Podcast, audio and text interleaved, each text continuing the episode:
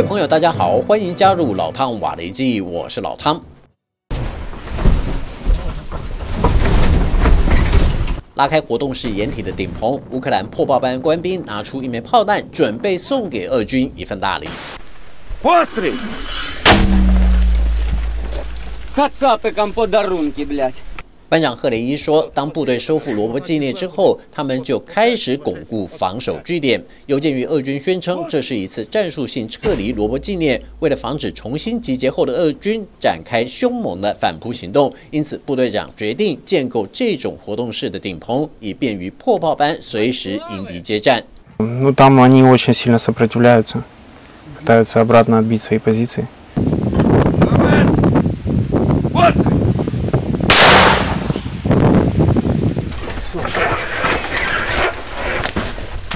这个破炮班打造了一个堪称豪华的据点，里面不但存放了大量弹药，赫雷伊还带领记者参观他们铺有泡棉软垫的野战寝室，因为官兵们相信他们会在这个据点生活一阵子，至少要等到俄军完全撤出之后，部队才有可能调动到其他地区。为了让班兵们在激烈的战斗之后能够好好休息，并且饱餐一顿，所以也设计了一个野战厨房兼餐厅，为弟兄提供一个养精蓄锐的区域。Ямет! Постріл! 虽然乌克兰军方宣称在奥里西夫地区掌握了新达尼利夫卡、小托克马奇卡以及新波克罗夫卡等三个战略重镇的控制权，并且重新收复了罗伯纪念，但是 CNN 报道，目前乌军在南部战线的行动略有停滞，包括从罗伯纪念到维尔博维的攻势就被俄罗斯守军阻挡下来。 另外，自罗伯纪念南下新普罗科皮夫卡的行动也不是一路畅通。至于从新普罗科皮夫卡转向奥切列图瓦捷的进攻部队，同样无功而返。这是因为俄军在这条战线上，除了原有的防守部队之外，又另外调集了其他部队前来增援，包括在维尔博维的四幺拐独立游击兵营、两幺洞陆战团和四支步兵分队。而在奥切列图瓦捷，除了有一支营级战术群之外，原有的守军在重新整编后也投入防御行列。至于被视为是乌克兰战略终极目标的托克马克，则由七十六空图师建立起战斗指挥中心。从俄军在此地的布阵来看，是想形成两支大战术部队，打击乌克兰的反攻行动。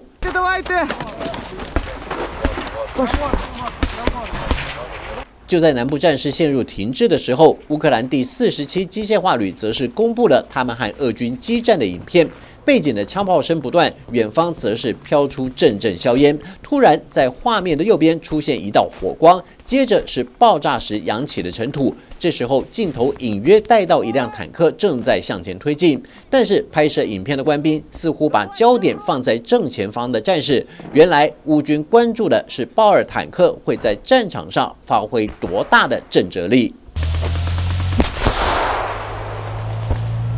炮声一响，豹二坦克立即退出正面涉及的空旷区，重新接收观测资料，作为下一次涉及的修正数据。乌克兰国防部表示，豹二坦克投入战斗后，为前线部队创造了不凡的战果，尤其在收复罗伯纪念的战役中，更是立下不少战功，也是反攻行动中不可或缺的主力装备。尽管乌克兰对豹二的威力赞誉有加，不过美国《纽约时报》却在这个时候引述军事专家的提醒，要乌克兰前线作战单位提高警觉。眼前的胜利很有可能是俄军设下的陷阱，因为有迹象显示，俄军在罗伯纪念战役中，并不如外界想象的，就是与阵地共存亡，反而是交给战场指挥官灵活选择。如果守不住，就以保存有生战力为原则，使用弹性防御战术，暂时让出阵地。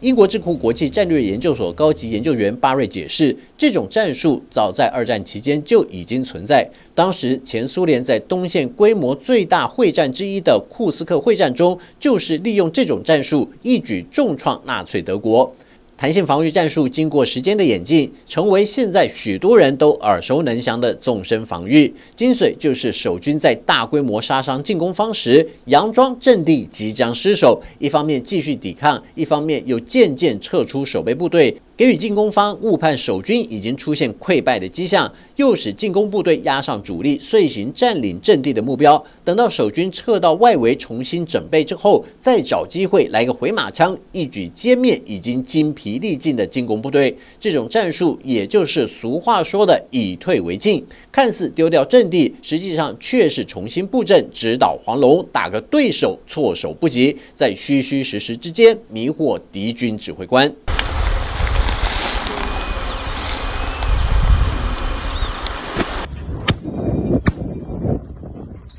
除此之外，俄军布下的密集地雷区也是乌克兰反攻行动的一大阻碍。虽然很多乌克兰女性都参加了扫雷训练，但仅止于在非交战区执行任务。正在战场上，还是要依靠军方的工兵部队，冒着枪林弹雨。缓慢而又折损率极高的人工方式，慢慢的清出一条安全路径，为作战部队提供支援前线的临时通道。但是谁能想到，这种方式既花时间，效率又低？因为在乌克兰排雷的同时，天晓得俄军又在战场周围布下了什么样的天罗地网？你排雷，我布雷的情况就这样周而复始。就算乌克兰部队急着想要赶赴前线作战，但是又因为俄军的作为破。迫使乌军难以贸然行动，焦灼的战事就只能让俄罗斯一路拖下去，连带也拖累了乌克兰部队的士气。尽管乌克兰可以向北约及西方阵营要求提供扫雷机具来解决眼前的困境，